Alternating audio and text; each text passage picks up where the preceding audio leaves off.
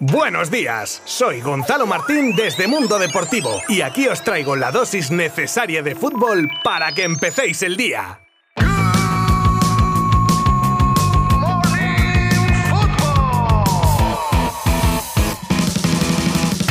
No me lo digáis, os ha tocado mucha salud en el sorteo de la lotería de ayer, ¿verdad? Bueno, pues ya somos uno más. ¿Y qué queréis que os diga? Ahora la salud está muy cotizada, así que canto en los dientes si es así. Al que sí que le ha tocado la lotería es al Granada, que vencía por dos goles a uno a un Atlético de Madrid que no levanta cabeza y pierde cuatro partidos seguidos. La primera vez que esto ocurre desde que el Cholo está en el banquillo. Y no es poco, que son 10 añitos. Los resultados que ha llevado a este equipo a lo más alto le están jugando malas pasadas últimamente y ayer hay que decir que los colchoneros no merecieron la derrota. Un gol mal anulado a Joao Félix, un palo de este que acabaría en el gol de los andaluces en una contra, con un gol que acabaría mandando Oblak a su portería. Un auténtico cúmulo de desgracias, pero así es este deporte a veces, que se lo pregunten al Barça en Sevilla antes de ayer, por ejemplo. Por su parte, su vecino de la capital viajaba a San Mamés para dar otro zarpazo a la liga con una victoria por 1 a 2 gracias a un doblete del de siempre. Karim Benzema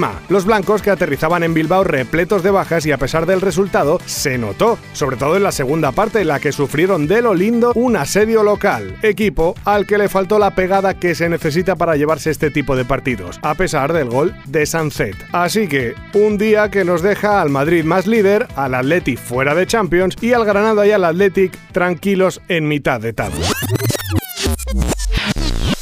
Ahora para los futbolistas empiezan las vacaciones hasta dentro de una semanita aproximadamente, pero anda que no hay entretenimiento con lo que se avecina en el mercado de invierno, que se prevé con mucha marcha. Y una de las operaciones más sonadas puede ser la de Ferran Torres y el Barcelona, desde donde ya se da por hecho el fichaje a la espera del anuncio oficial, sobre todo porque el valenciano, recordamos, petición expresa de Xavi, llegaría por unos 55 millones más variables y los azulgrana deben trabajar duro en las salidas para aligerar masa salarial e inscribir a Ferran. ¿Cómo veis su fichaje. Tenemos ya una encuesta abierta en dicha noticia en mundodeportivo.com, así que podéis mostrar vuestro parecer o también podéis escribirnos vuestra opinión al respecto en nuestras redes sociales.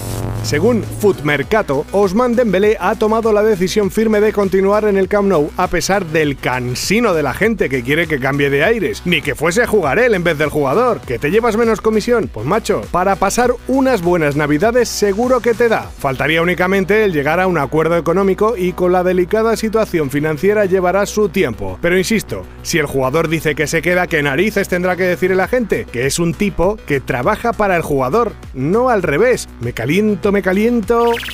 Ojo porque si ayer os hablamos del surrealista partido entre comillas que debían disputar Udinese y la Salernitana, al que los últimos no pudieron presentarse por un brote de COVID, no dejan de crecerles los enanos y en esta ocasión se pueden ver expulsados del campeonato. Y no por el episodio del partido fantasma, sino porque la normativa de la Federación Italiana de Fútbol no deja que un mismo propietario tenga dos clubes en la Serie A. Y la Salernitana antes de ascender era propiedad de Claudio Lotito, dueño de la Lazio. Así que los salernitanos si es que se dice así, tienen actualmente hasta el 31 de diciembre para encontrar dueño o serán baja definitivamente de la competición.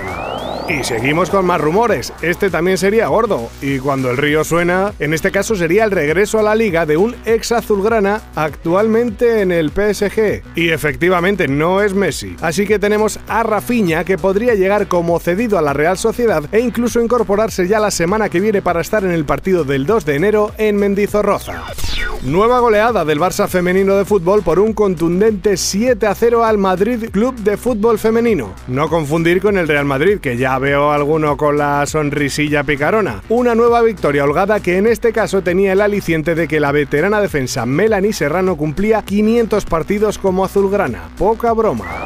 Y cerramos con el puro que puede recibir Cundé, defensa del Sevilla, por el lanzamiento de balón a cara que realizó sobre Jordi Alba y por el que fue expulsado. Ahora el francés expone a la correspondiente sanción del comité de competición que aunque lo normal es que se queden dos partidos alegando solamente violencia en el juego, depende de la consideración que tengan y podría ser más grave y llegar a estar entre 4 y 12 partidos suspendido, aunque es una opción poco probable.